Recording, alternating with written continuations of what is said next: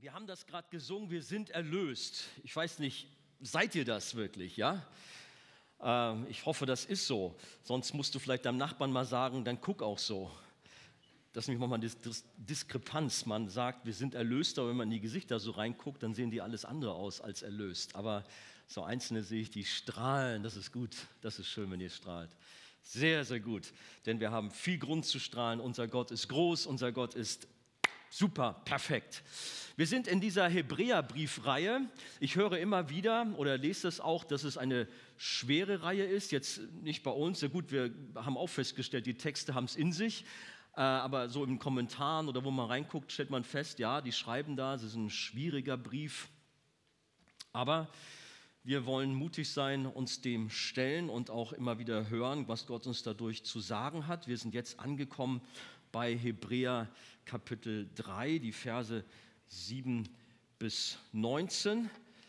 Und äh, wer eine Bibel dabei hat, der kann sie ja mal aufschlagen. Das heißt, ich habe den Text schon auf meinem Zettel draufstehen, da brauche ich sie nicht aufschlagen, aber ihr könnt das vielleicht tun und dann den Text mal lesen. Hebräer 3, 7 bis 19. Das ist heute dran. Aus diesem Grund mahnt uns der Heilige Geist. Wenn ihr heute die Stimme Gottes hört, dann verschließt euch seinem Reden nicht. Macht es nicht wie das Volk in der Wüste an jenem Tag, als es gegen ihn rebellierte und ihn herausforderte. Damals, sagt Gott, haben mich eure Vorfahren herausgefordert und einen Beweis meiner Macht von mir verlangt, obwohl sie meine großen Taten mit eigenen Augen gesehen hatten.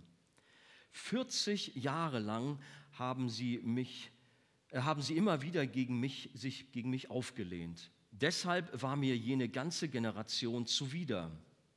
Ständig lassen sie sich von ihren eigenen Wünschen irreleiten, sagte ich. Aber zu begreifen, welche Wege sie, ich sie führen will, dazu waren sie nicht imstande. Schließlich schwor ich in meinem Zorn, niemals sollen sie an meiner Ruhe teilhaben.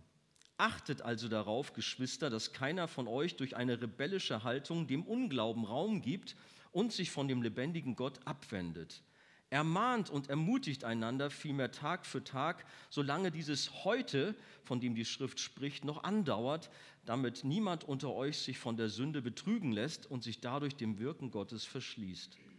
Wir sind ja mit Christus verbunden und haben Anteil an dem, was ihm gehört, vorausgesetzt wir halten mit aller Entschiedenheit an dem fest, was uns von Anfang an Zuversicht gab und weichen bis zuletzt nicht davon ab. Noch einmal zurück zu der bereits zitierten Schriftstelle. Wenn ihr heute die Stimme Gottes hört, dann verschließt euch seinem Reden nicht, wie damals, als gegen ihn rebelliert wurde. Wer hatte denn Gottes Stimme gehört und sich dann trotzdem gegen ihn aufgelehnt? War es nicht das gesamte Volk, das unter der Führung des Mose aus Ägypten gezogen war? Wer erregte denn 40 Jahre lang Gottes Widerwillen? Waren es nicht die, die gegen ihn sündigten und deren Leben deshalb in der Wüste endete? Und wen meinte Gott, als er schwor, niemals sollen sie an meiner Ruhe teilhaben? Er sprach von denen, die sich weigerten, auf ihn zu hören. Wir sehen also, was sie daran hinderte, das Ziel zu erreichen.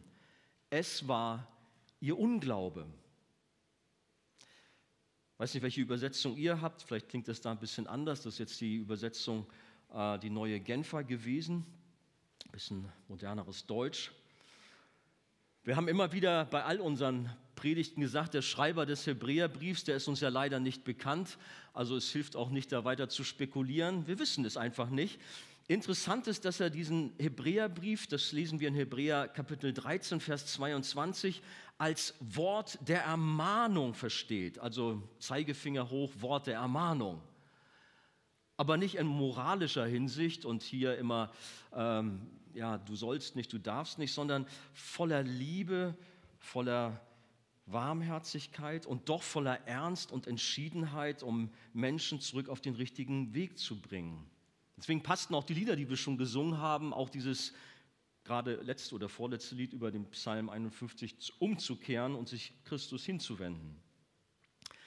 Dieser Brief ist in erster Linie zunächst mal an die Juden, also an die Hebräer gerichtet und dabei auch besonders an solche, die vielleicht von Jesus und dem christlichen Glauben fasziniert und berührt waren, aber doch nicht wirklich glaubten im, im lebendigen Sinne, sondern nur so halb dabei und eher auch distanziert waren und letztendlich damit geliebäugelt haben, wieder zurückzugehen zum alten Judentum, zu den Gesetzen, zu den Riten, die sie so kannten, weil sie glaubten, darin doch letztendlich ihr Heil zu finden und nicht in Jesus allein. Da war eine junge Frau, eine Mutter, die war stolz über ihren frisch angelegten Garten alles war perfekt, der Rasen, die Blumen und auch ihr kleiner Apfelbaum, der da so drin stand, natürlich noch ganz klein, aber er hatte schon ein paar Äpfel dran und sie freute sich sehr darüber und jeden Tag achtete sie darauf, dass auch alles gut wuchs, hatte aber auch einen kleinen Sohn. Könnte so ein kleiner Andi wie ich damals gewesen sein, der gerne Fußball spielte, macht heute auch noch.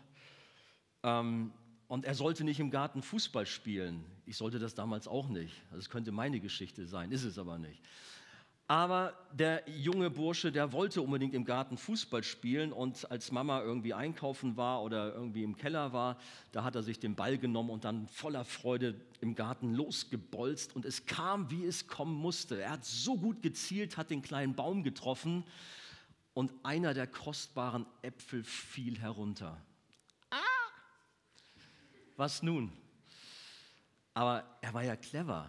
Er schlich rein ins Haus, ging in die Küche, Schublade, wo er wusste, da sind so, äh, so kleine Schnüre oder, oder was weiß ich, Nylonfäden von Mama, hat sich da was abgeschnitten, ein Band an den Apfel dran, an den Stängel und ihn dann wieder genau an die Stelle, hat genau gewusst, da hing er, hat er ihn da angehängt. Sieht doch aus wie vorher. Wo ist das Problem?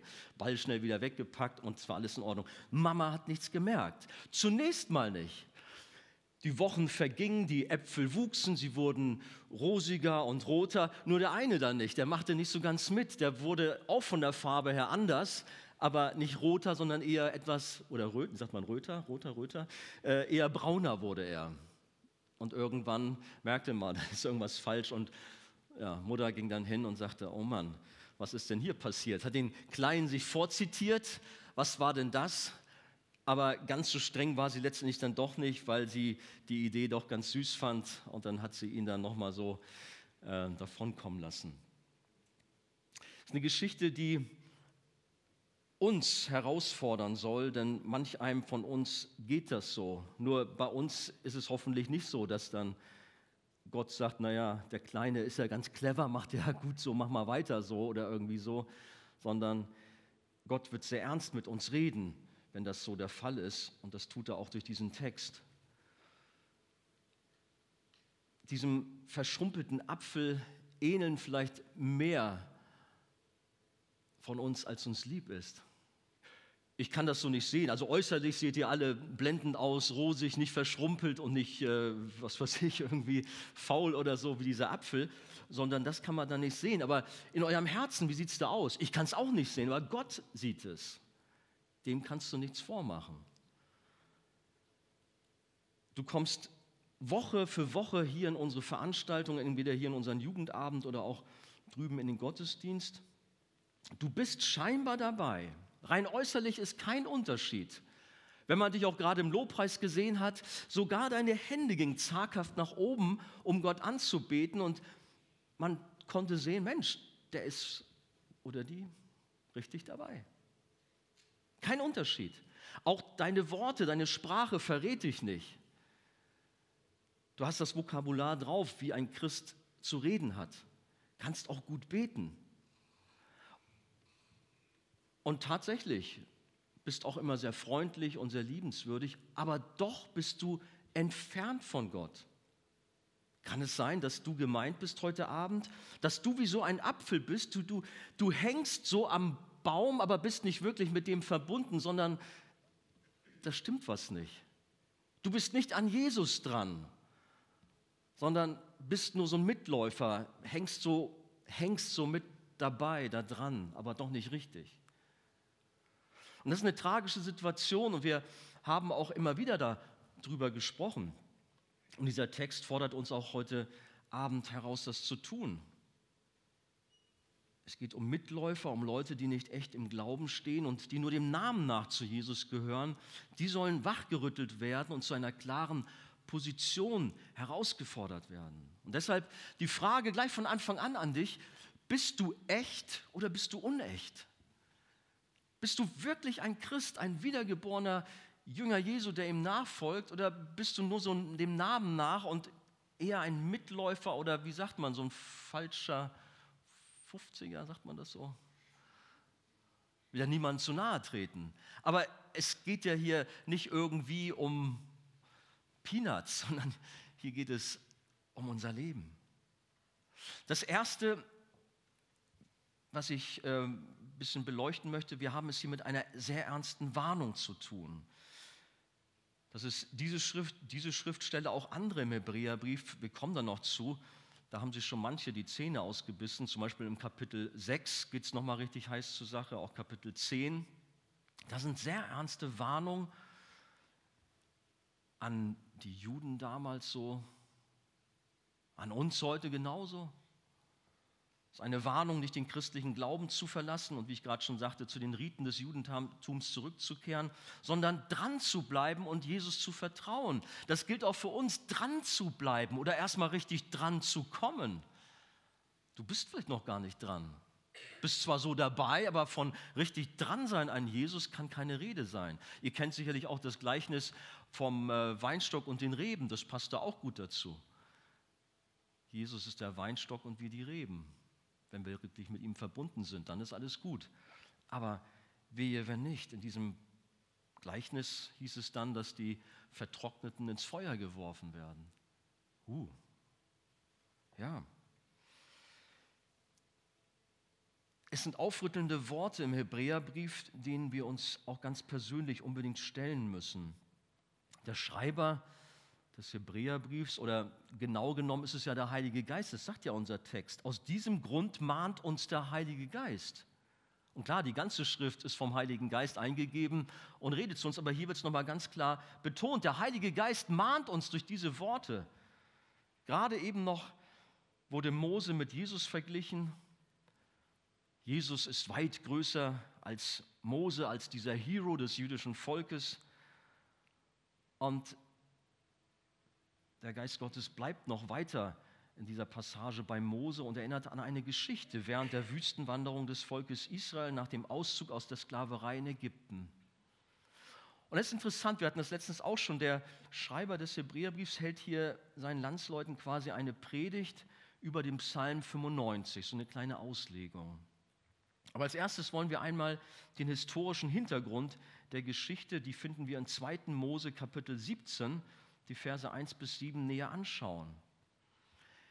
Israel hatte auf seiner Wanderung aus Ägypten heraus, aus der Sklaverei hin ins gelobte, verheißene Land, viele großartige Wunder Gottes erleben dürfen. Das fing ja erstmal damit an, dass diese zehn Plagen da waren und äh, die Ägypter zunächst mal froh waren, dass sie die los wurden und haben mir noch Geschenke mitgegeben und bloß raus hier, bloß weg von uns, als der Würgeengel durch Ägypten zog und ein riesengroßes Wehgeschrei dann am nächsten Tag dann da war. Da konnte Israel ausziehen. Aber das hielt nicht lange. Ruckzuck waren die Soldaten des Pharaos hinter den Israeliten her. Ihr kennt größtenteils, denke ich, die Geschichte.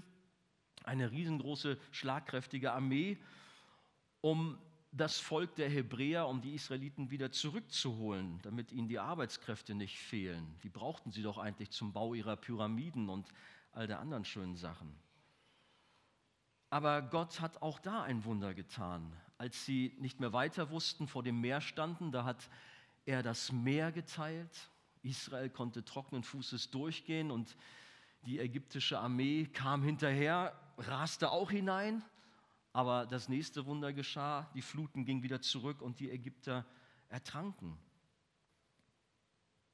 Vielleicht kennt ihr das, da war mal ein Kritiker, der hat bei dieser Geschichte spöttisch eingewandt, einem Christen gegenüber, hey Mann, sei doch nicht blöd, das ist doch kein Wunder, dass Israel da durch das Meer durchmarschieren konnte. Das ist das Schilfmeer da und das ist da manchmal ganz flach.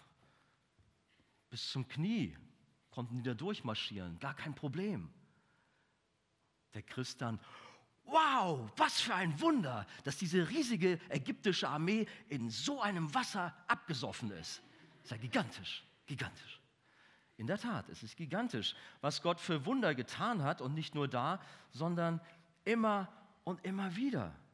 Israel lebte Gott in mächtiger Weise und trotzdem war das Volk ständig unzufrieden, ständig am Meckern. Man sagt es ja uns Deutschen nach, dass wir auch immer so ein meckeriges Volk sind, zwar auf hohem Niveau, aber auch immer nicht so zufrieden sind. Ich hoffe, hier gehört keiner dazu, sondern dass wir alle sehr dankbar und voller Freude und so weiter sind.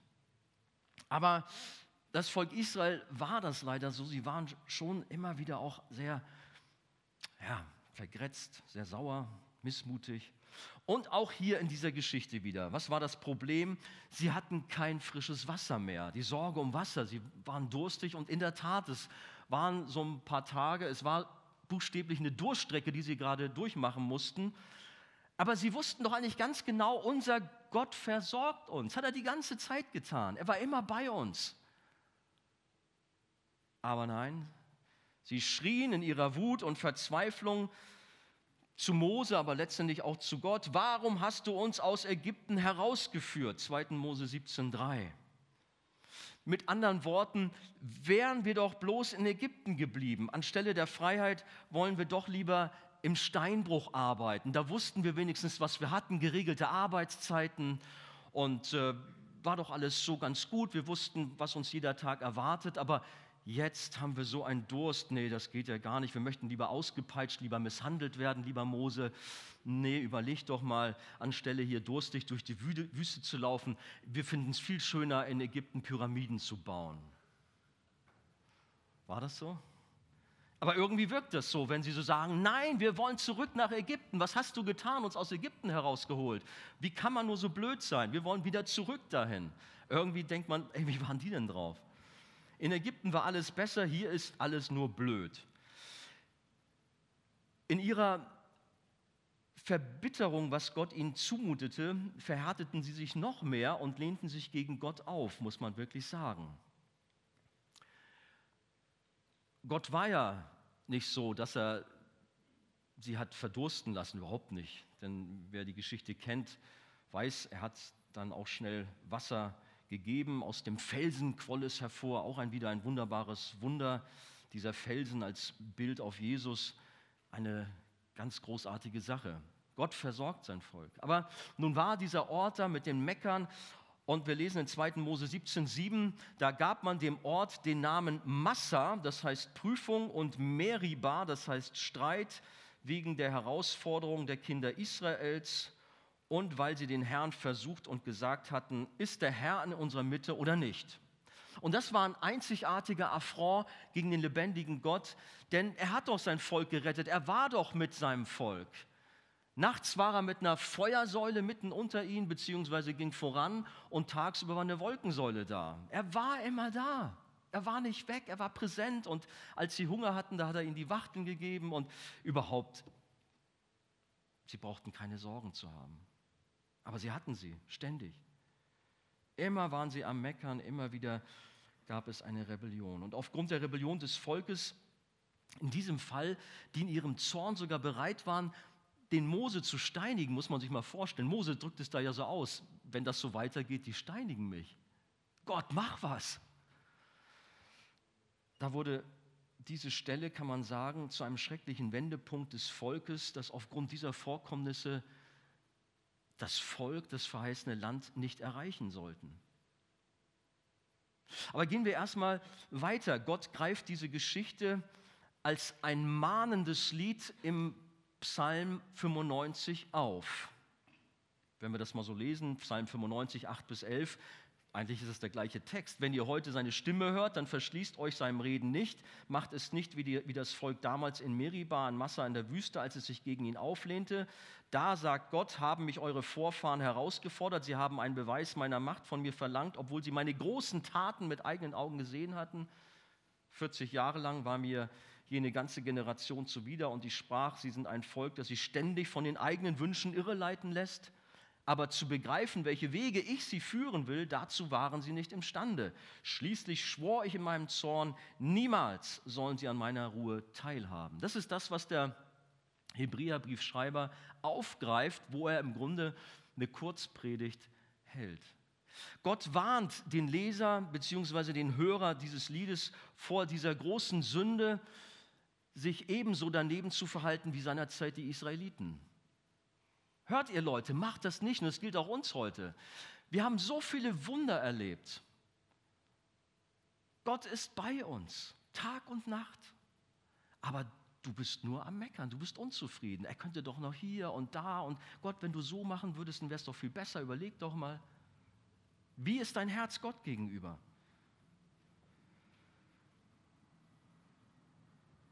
Wie ist es mit uns, wenn wir Herausforderungen erleben und vielleicht mal eine gewisse Zeit eine Durststrecke durchleben müssen? Fangen wir dann auch an zu rebellieren und an Gott zu zweifeln? Und da sei mal ganz ehrlich, ich muss gestehen, das gab es schon öfters in meinem Leben. Vielleicht nicht so, nicht so, ja, nicht so krass wie beim Volk, diese standen, Menschen, wir wollen am liebsten Mose steinigen und aber so latent im Inneren, da rumorte etwas. Ja, warum so und nicht anders und mussten das jetzt sein, Herr, warum ich? Hab doch schon so viel an Leid durch, kann doch mal ein bisschen anders laufen, ein bisschen geschmeidiger, ein bisschen flüssiger. Hm? Und das war dann schon wieder eine Anklage Gott gegenüber. Und ich glaube, wir alle haben so Phasen, wo wir in Herausforderungen stehen und irgendwie dann auch so ein bisschen am Hadern sind. Sei doch mal ehrlich. Fangen wir an zu rebellieren und an Gott zu zweifeln? Wenn es so ist, wir sollten ehrlich sein, dann sind wir nicht besser als Israel in der Wüste damals. Kein Stück besser. Und wenn man dann nochmal drüber nachdenkt, wie war Gottes Verhalten über Israel? 40, das sind nur vier, aber eine Null hinten dran. 40 Jahre lang empfand Gott Ekel vor dem Volk Israel. Überleg mal weil sie gemeckert, gemurrt haben, weil sie Wasser wollten. 40 Jahre lang hat gesagt, nein. Ich, empfand, äh, ich empfinde Ekel bei dem Gedanken an Israel. Sie hatten Gott auf übelste Weise herausgefordert und ihn als Lügner abgestempelt, obwohl sie allen Grund hatten, ihren Schöpfer und Befreier voll und ganz zu vertrauen. Kann es nicht bei dir manchmal auch sein, dass du dir so viel Sorgen machst über deine Zukunft, dass du so in Gedanken verhaftet bist, in Ängsten, du vertraust Gott nicht. Was sagt sein Wort? Sorget euch nicht. Jeder Tag hat seine eigene Sorge, aber er versorgt euch die Himmel, äh, die, die Vögel am Himmel und so alle werden sie versorgt, sogar die Blumen auf dem Feld. Und sollte ich nicht auch dich, mein Kind, versorgen? Hm?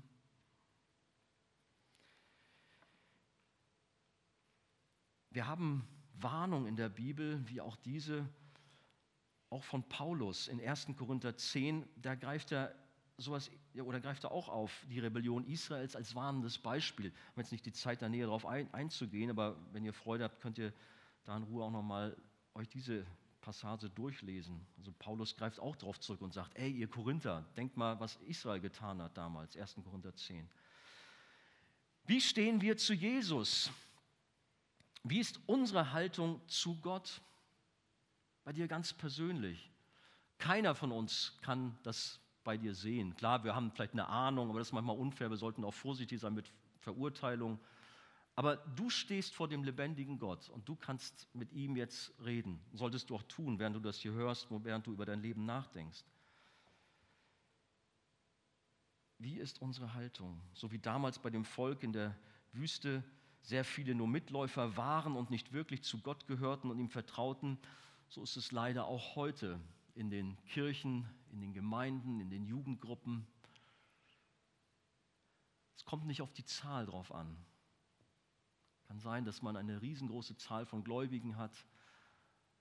Aber wer ist wirklich dabei? Wer gehört wirklich zu Jesus? Bist du wirklich an ihm dran, an ihm angeschlossen oder hängst du nur wie der Apfel da an so einem an so einem Faden da dran. Bist nur dem Schein nach dabei, ein Scheinheiliger. Man nennt sich Christ, weil man als Baby getauft ist, konfirmiert wurde. Man geht ja auch in die Gottesdienste.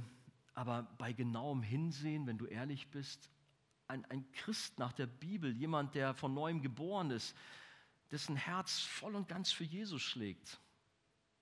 Ist das bei dir so? Lebst du mit ihm? Hast du neues Leben aus ihm empfangen? Oder bist du nur einer, der so mitläuft? Vielleicht hält dich nur das Band, der Faden, der Tradition bei der Gemeinde, weil deine Eltern dich immer mitgenommen haben und es sich halt so gehört, in die Gemeinde zu gehen. Aber man selber hat eigentlich gar keinen Zug zum Glauben. Und so ein richtiges geistliches Leben hast du eigentlich gar nicht in dir. Es ist so ein Strohfeuer mal gewesen, aber das Feuer ist schon lange ausgegangen und da ist eigentlich nichts mehr.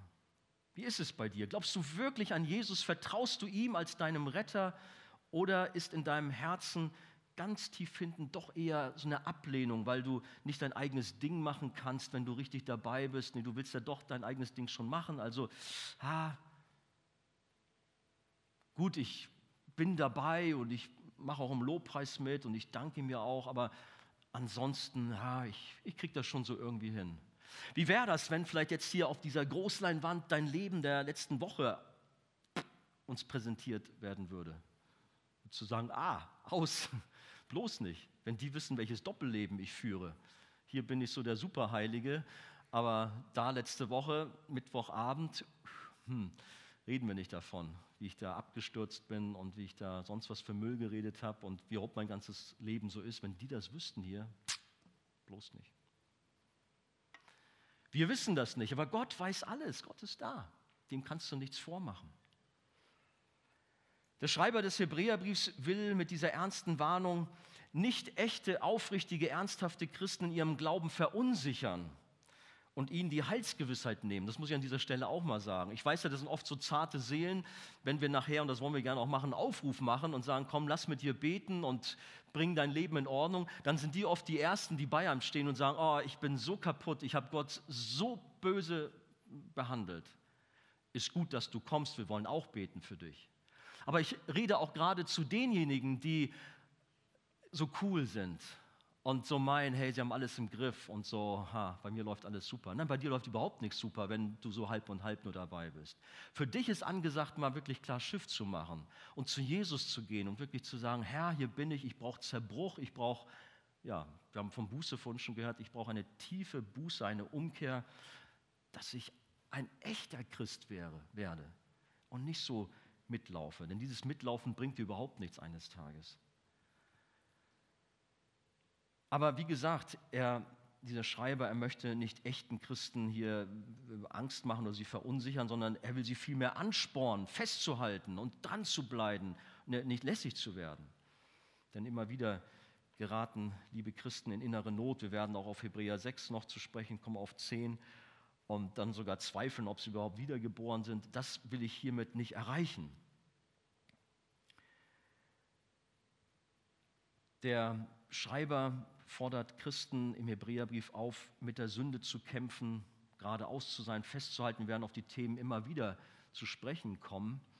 Vielleicht an dieser Stelle mal, wenn du so ein schweres Herz hast mit dem Kampf mit der Sünde, wenn du zerknirscht bist, wenn es dir ein Anliegen ist, dann darf ich dir sagen, du bist auf dem richtigen Weg. Weil dann ist echtes Leben in dir, dann tut es dir nämlich leid, wenn was schief läuft. Dann bist du traurig über Sünde, dann bist du ja, bist du verzweifelt und kommst zu Jesus und bittest ihn um Vergebung, dann ist Sünde wirklich ein Kampf. Aber wenn du eigentlich gar nicht mit Jesus richtig lebst, dann ist dir Sünde eigentlich auch fast egal. Das interessiert dich gar nicht so. Du machst dein Leben und kümmerst dich nicht weiter drum. Aber weil wir geistliches Leben in uns haben, deshalb kämpfen wir mit unseren Unarten und sind traurig, wenn wir versagen. Das vielleicht mal auch als Trost an solche, die immer so ein bisschen unsicherer sind. Ich wünsche mir auch solchen sensiblen Seelen, dass sie fest im Glauben werden und auch zur Ruhe kommen und auch Freude haben in der Nachfolge. Nicht immer unsicher sind, ah, bin ich jetzt dabei oder bin ich nicht dabei. Also wenn du von ganzem Herzen an Jesus glaubst und auch von neuem geboren bist, wenn der Geist Gottes dir dieses Zeugnis gegeben hat, dann freu dich auch und sei dir deiner Sache gewiss. Das mal da auch so eingeschoben.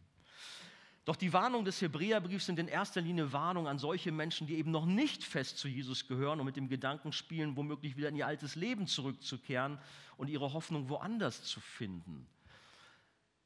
Mag ja sein, dass du von Mitchristen enttäuscht worden bist, auch meinst von deinem Gott enttäuscht äh, worden zu sein und deswegen willst du nicht mehr. Du hast dir das Leben anders vorgestellt im Glauben wirf dein Vertrauen nicht weg, sage ich zu dir. Diese, diesen Vers, da kommen wir auch noch zu, das ist ja einer aus dem Hebräerbrief. Wirf dein Vertrauen nicht weg, verschließ dich nicht. Das ist ja das, was die Bibel hier sagt. Wenn du Gottes Reden hörst heute Abend, dann mach nicht zu, dann sag nicht, nein, es hat keinen Zweck und ich will nicht mehr oder irgendetwas, sondern dann sei bereit, sagt, Herr, hier bin ich. Ja, Herr, ich merke, ich bin gemeint, du redest zu mir, ich will nicht weiter weglaufen, hier bin ich. Vielleicht mal von mir selber. Als ich auf dem Weg war, zum Glauben zu kommen und ich mit Christen konfrontiert worden bin, gut, mein Vater war Pastor, aber ich habe mich in der Gemeinde immer so ein bisschen am Rand gehalten. Ähm, aber wenn ich dann angesprochen worden bin und mit dem Glauben konfrontiert worden bin, ihr glaubt gar nicht, wie heiß es mir immer wurde, weil ich wusste, das ist noch nicht dein Ding, du bist noch nicht dabei. Und wenn dann so Gespräche kamen, so auf Bekehrung und du musst dein Leben ändern oder Jesus kommt bald wieder und so und ich, oh, du liebe Zeit, wenn der wirklich wiederkommt, da bin ich eh nicht dabei. Ich bin weggelaufen, ich wollte davon nichts hören. Wenn ich merkte, die Predigt wird so evangelistisch, dann musste ich plötzlich auf Klo. Vielleicht geht es dir ja auch so. Nein, wirf dein Vertrauen nicht weg, du sollst die Nähe Gottes suchen, dranbleiben. Und das, was du bereits erkannt hast, das sollst du vertiefen und auch weiteres erleben. Mach es nicht wie Israel dort in der Wüste und die damit letztendlich das Ziel verpasst haben. Nehme Gott und sein Wort ernst und folge ihm und höre auf ihn und rebelliere eben nicht gegen Gott. Israel wurde bestraft, wurde bitter bestraft. Wäre furchtbar, wenn das so wäre mit Menschen hier. Wer Jesus verwirft und woanders sein Heil sucht, der wird es nicht finden. Es gibt keinen einen, keinen anderen Heilsweg. Jesus allein ist der Weg, die Wahrheit und das Leben, heißt es in Johannes 14,6, dieser bekannte Vers. Mach dir nichts vor, wenn du meinst, du musst noch irgendwas zu dem Glauben dazu haben oder irgendwie dir deinen eigenen Glauben basteln es wird dir nicht gelingen, du wirst das Glück nicht finden, ganz im Gegenteil. Das Volk in der Wüste hat das Ziel nicht erreicht. Sie sind in der Wüste verrottet, sie sind gestorben, sind aber nicht ins gelobte Land gekommen aufgrund ihres Unglaubens. Die Zeit, die läuft ja fürchterlich schnell. Nächster Punkt, achtet aufeinander in unserem Text, aber die nächsten werden noch kürzer. In unserem Text heißt es weiter, achtet also darauf, Geschwister, dass keiner von euch durch eine rebellische Haltung dem Unglauben Raum gibt und sich von dem lebendigen Gott abwendet.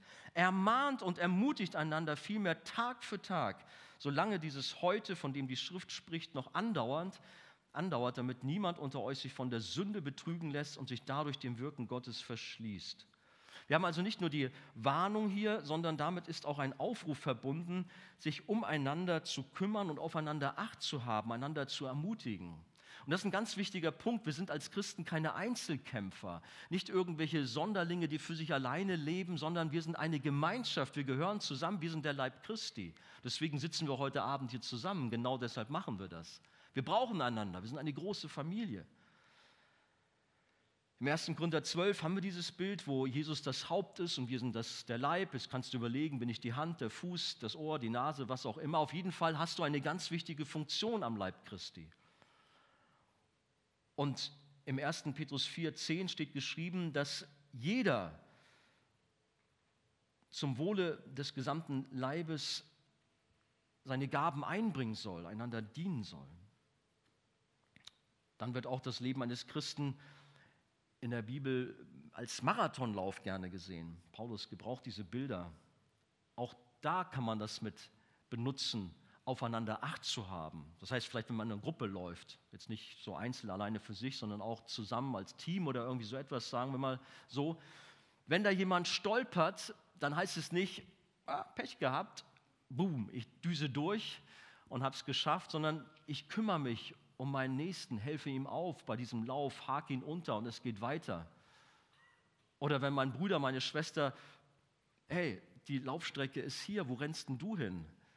Dann sage ich nicht bye bye, sondern ich renne hinterher und sage, komm, hier geht's lang. Und spreche mal ein ernstes Wort mit ihr, mit ihm. Das ist unsere Verpflichtung, äh, die wir auch haben füreinander, dass wir Mut machen, dran zu bleiben, dass wir auch ermahnen, wenn wir feststellen, da kommt einer vom richtigen Weg ab und ist dabei, tief in Sünde zu fallen. So wie bei diesem Bild eines gemeinsamen Laufs sollen auch wir immer wieder ermutigen, dran zu bleiben, sodass wir letztendlich natürlich das Ziel erreichen. Und wir werden das Ziel auch erreichen, wenn wir zu Jesus gehören. Und das geschieht in den Freundschaften untereinander, aber auch sonst in der Jugend hier, in der Gemeinde, in verschiedenen Arbeitskreisen, auch gerade in den Hauskreisen. Ich will euch ermutigen, in die Hauskreise zu gehen. Wir haben Verantwortung füreinander. Und ich will euch wirklich bitten, ermutigen, ermahnen, diese Verantwortung auch wahrzunehmen, auch füreinander zu beten. Ich habe mich gerade gefreut, das zu hören von der WG, wo man zusammen spielt, zusammen Spaß hat und wirklich auch lustige Sachen macht, aber auch zusammen betet. Das heißt, beten kann auch lustig sein, insofern, dass man sich freut in Jesus. Also versteht nicht falsch, beten ist dann immer so ernst sein, sondern, aber dass man den Glauben auch lebt in der engen Gemeinschaft, im, im, in der WG zum Beispiel von gehört haben und füreinander da ist. Sehr gut. Habt ein Aufeinander Acht. Wir kennen die Geschichte von den verirrten Schafen. 99 lässt der Hirte und das Einzelne, ein, äh, dem einen geht er nach und holt es zurück. Das Leben ist mitunter hart und ist wirklich sehr herausfordernd. Aber deswegen haben wir einander und wir brauchen uns auch gegenseitig und dürfen uns ermutigen. Und so heißt es auch hier in Vers 14 in unserem Text, wir sind ja mit Christus verbunden und haben Anteil an dem, was ihm gehört. Vorausgesetzt, wir halten mit aller Entschiedenheit an dem fest, was uns von Anfang an Zuversicht gab und weichen bis zuletzt nicht davon ab. Aber dieses, wenn man mit Jesus verbunden ist, wenn man wirklich an ihm dran ist, nicht mit so einem Bindfaden, sondern wirklich echter Apfel, echte Rebe am Weinstock, dann bringst du Frucht. Viel Frucht sogar heißt es in dem Gleichnis von Jesus. Dann bist du dabei. Und so dürfen wir uns auch da Mut machen. Letztendlich kommt es aber natürlich auf Jesus an, unseren guten Hirten, der bei uns bist und ist und uns führt und leitet. Das ist das Entscheidende. Für manch einen klingt vielleicht dieses Thema Verantwortung und einander ermutigen oder ermahnen irgendwie nach Druck. Aber das ist es nicht. Diese Ermahnungen kommen ja häufig in der Schrift vor, immer und immer wieder. Und wir werden auch im Hebräerbrief öfters davon sprechen. Auch nachher, wenn wir Kinder Gottes sind, dann werden wir erzogen. Oh, erziehen, Hilfe, nimmt er uns hart ran. Doch, Zeigefinger und so. Aber wir müssen sehen, es ist tatsächlich etwas in der Schrift, was uns immer wieder anspricht und an die Verantwortung appelliert. Hört auf mit der Sünde, leg ab, zieh an, mach, tu. Oder ein ganz besonderes Wort, kennt ihr alle, Philippa 2, 13. Schaffet eure Seligkeit mit Furcht und Zittern. Wow, was für ein Wort. Und dann, und dann geht's los. Dann kämpft man und rackert man um sich die Seligkeit zu erkaufen. Richtig? Ganz still hier alle. Ja, richtig. Wir erkaufen sie uns selber, wir erkämpfen sie. Nein, natürlich nicht. Ja, klar, wir krempeln die Ärmel hoch und wir geben wirklich alles, was in unserer Macht steht, um Jesus nachzufolgen, um für ihn da zu sein, um ihm zu dienen. Aber das geht ja, Gott sei Dank, geht es weiter. Verwirklicht eure Rettung mit Furcht und Zittern. Wie geht es weiter? Denn Gott ist es, der in euch sowohl das Wollen als auch das Vollbringen wirkt nach seinem Wohlgefallen. Oh, Halleluja. Das heißt natürlich nicht, naja, dann ist ja gut, dann brauch, das ist das Zusammenspiel, sondern du sollst kämpfen, machen, tun, aber darfst wissen, dass Gott selbst in dir das auch alles wirkt und dich ans Ziel bringt. Zum letzten Punkt, habe ja immer so meine klassischen drei, vertraue heute Jesus dein Leben an. Da nochmal auf diese ernsten Worte, wenn ihr heute die Stimme Gottes hört, dann verschließt euch seinem Reden nicht, heißt es in unserem Text. Heute. Ich habe in einem Altenheimer gearbeitet, habe mit einem älteren Herrn dort gesprochen und ihn auf Jesus hingewiesen und habe mir Mühe gemacht, ihm das Heil zu erklären. Irgendwann hat er mich unterbrochen, hat gesagt, Herr, Andre, Herr, Herr Andreas, haben sie mir gesagt, Herr Andreas, machen Sie sich keine Mühe, ich bin so alt, alten Baum kann man nicht mehr verpflanzen. Es war für mich, es war furchtbar. Es hat mich so deprimiert. anstelle dass jemand sagt, oh ja, ich höre das Reden heute, ich reagiere. Nee, heute bringt es ja eh nichts mehr. Oder man kann auch sagen, ach, vielleicht nächstes Jahr oder wenn ich später mal älter bin, dann kümmere ich mich drum. Jetzt bin ich jung, ich muss mein Leben genießen, ich kümmere mich später drum. Hat vielleicht der alte Mann auch gesagt. Aber jetzt, jetzt bin ich alt, jetzt bringt es ja eh alles nichts mehr. Nein, wenn du heute die Stimme Gottes hörst, dann verschließ dich nicht vor seinem Reden. Wir haben am Ende hier gelesen, was der Grund war, weshalb Israel nicht das Ziel erreicht hat, das Volk da. Was war die Ursache? Es war die Ursünde schlechthin, der Unglaube. Der Unglaube war die Ursache, weshalb sie nicht in das gelobte Land gekommen sind. Und jetzt muss man das mal auf der Zunge sich zergehen lassen. Aufgrund des Unglaubens durfte das Volk, das waren immerhin 600.000 Männer, das kann man in 2. Mose 12, 37 oder 4. Mose 1, 46 nachlesen. Und vermutlich waren zum gesamten Volk gehörten da zwei Millionen Menschen dazu. Also gut, die, die erste Generation, das waren die, die so gemeckert haben, so die sich da richtig so als Sprecher gesehen hatten, die starben in der Wüste und später waren es nur Josua und Kaleb, die mit der nachfolgenden Generation dann über den Jordan ins gelobte Land eingezogen sind. Aber es stellte sich heraus, der Unglaube macht kaputt und verwehrt ihnen das Ziel. Aber durch den Glauben werden wir gerettet. Und das ist es ja, das wissen wir alle, äh, alle. Allein durch den Glauben werden wir gerettet. Allein aus Gnaden. Epheser 2, Vers 8 bis 10. Wir leben hier auf der Erde im Glauben und nicht im Schauen. 2. Korinther 5, 7. Nochmal zurück zu der Predigt, Jesus ist größer als Mose. Ich bin gleich fertig. Mose war nicht größer als Jesus. Jesus war größer. Wie gut. Denn Mose konnte das Volk nicht vor dem Abfall bewahren. Aber Jesus kann es und Jesus bringt uns, seine Gemeinde, sein Volk sicher ans Ziel.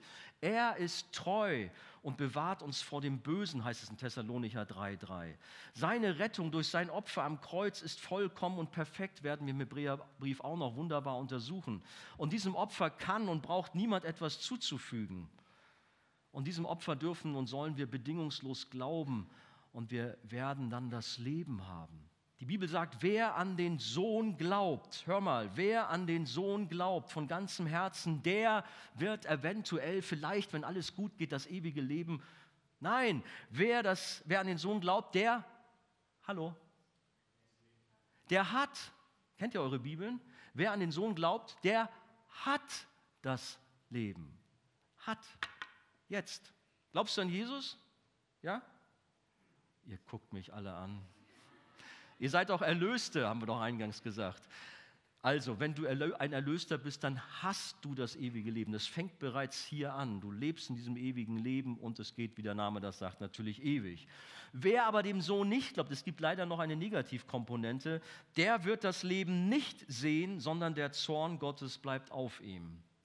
Und das ist nochmal an die gerichtet, die meinen, irgendwie so ein Dabeisein geht auch durch. Faden am Ast hängen oder so. Wer dem Sohn nicht glaubt, der wird das Leben nicht sehen. Zorn Gottes bleibt auf ihm. Worauf setzt du wirklich dein Vertrauen? Auf andere Menschen, auf dich selbst, auf deine Fähigkeiten? Suchst du dein Glück außerhalb von Gott? Dann wirst du es nicht finden. Noch einmal der Hebräerbriefschreiber oder der Heilige Geist. Er hat die Warnung uns vor Augen gestellt. Wer hat denn Gottes Stimme gehört und sich dann trotzdem gegen ihn aufgelehnt? War es nicht das gesamte Volk, das unter der Führung des Mose aus Ägypten gezogen war? Wer erregte denn 40 Jahre lang Gottes Widerwillen? Waren es nicht die, die gegen ihn sündigten und deren Leben deshalb in der Wüste endete? Und wen meinte Gott, als er schwor, niemals sollen sie an meiner Ruhe teilhaben? Er sprach von denen, die sich weigerten, auf ihn zu hören. Wir sehen also, was sie daran hinderte, das Ziel zu erreichen. Es war ihr Unglaube. Und wenn du hier bist und du verschließt dich Gott, so gehörst du dazu. Dein Unglaube steht dir im Weg. Und ich darf dich herausfordern, dein Herz zu öffnen und nicht zu sagen, ach, ich kümmere mich ein andermal darum, später mal. Heute, wenn wir die Stimme Gottes hören, sollen wir darauf eingehen. Setze deine Hoffnung ganz allein auf Jesus und sein Wort und du wirst den Himmel erben. Das Lobpreisteam kann nach vorne kommen, aber ich will dir Mut machen oder dir wirklich Feuer unterm Hintern machen. Verschiebe nicht auf morgen, oder wie sagt man immer, sondern heute. Wenn du merkst, heute redet Gott zu mir, dann sag, ja Herr, hier bin ich. Ich will umkehren, ich brauche dich, ich möchte ein neues Leben haben. Herr, vergib mir meine Schuld, vergib mir mein falsches Leben, vergib mir mein Leben ohne dich. Wenn du Gottes Reden gehört hast, dann bist du gefordert. Mach es nicht wie das alte Israel, die Gottes Reden und seine Nähe angezweifelt haben und ihm nicht vertrauten. Wenn ihr heute die Stimme Gottes hört, dann verschließt euch seinem Reden nicht. Reagiere, vertraue dein Leben Jesus an, macht ganze Sache. Heute. Lass uns aufstehen und wir gehen in den Lobpreis hinein.